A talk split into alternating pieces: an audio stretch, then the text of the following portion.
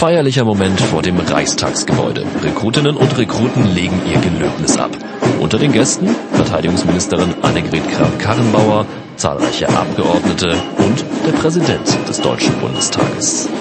Wir wissen, dass wir uns auf unsere Bundeswehr verlassen können. Als Soldatinnen und Soldaten sollen Sie wissen, dass Sie sich auch auf dieses Parlament verlassen können. Deshalb ist ein Gelöbnis wie dieses heute vor dem Reichstagsgebäude auch so wichtig. Schauen Sie, was im Giebel steht. Dem deutschen Volke, dem dienen wir und dem dienen Sie. Und dabei, bei diesem Dienst, begleiten Sie unsere guten Wünsche. Ein besonderer Moment an einem besonderen Ort. Zuletzt gab es ein Gelöbnis vor dem Reichstagsgebäude vor sechs Jahren. Bundesverteidigungsministerin Annegret Kramp-Karrenbauer hatte die Neuauflage angeregt.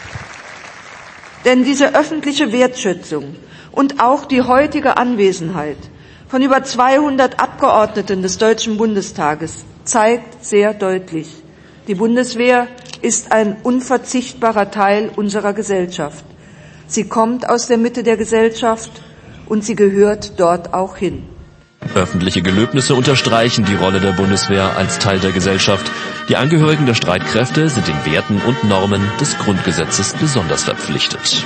Ich finde es schön, dass äh, Bundeswehrsoldaten vor dem Deutschen Bundestag, vor dem Reichstagsgebäude äh, ihr Gelöbnis ablegen, äh, denn darauf ist hingewiesen worden, die Bundeswehr ist eine Parlamentsarmee und sie dient dem Land den, dem Volke genau wie wir als Parlamentarier dem Volke dienen. War eine wunderbare Analogie, die Wolfgang Scholze hergestellt hat. Äh, und was Besseres kann es nicht geben, als in dieser Atmosphäre so einen Dienst zu beginnen, glaube ich. Und das bestätigen auch die Rekrutinnen und Rekruten. Auch von mir herzlichen Glückwunsch, vielen Dank, alles Gute für die Für sie geht ein aufregender Tag zu Ende.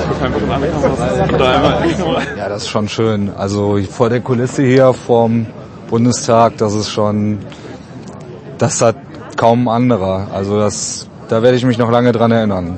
Also sehr aufregend und ähm, ja, beeindruckend an sich. Gerade hier das Gelöbnis äh, zu feiern, ist, glaube ich, für jeden Soldaten oder für jeden Rekruten jetzt äh, was, was ganz Besonderes einfach. Der 12. November wurde für das Gelöbnis übrigens bewusst ausgewählt, denn es ist der 64. Gründungstag der Bundeswehr.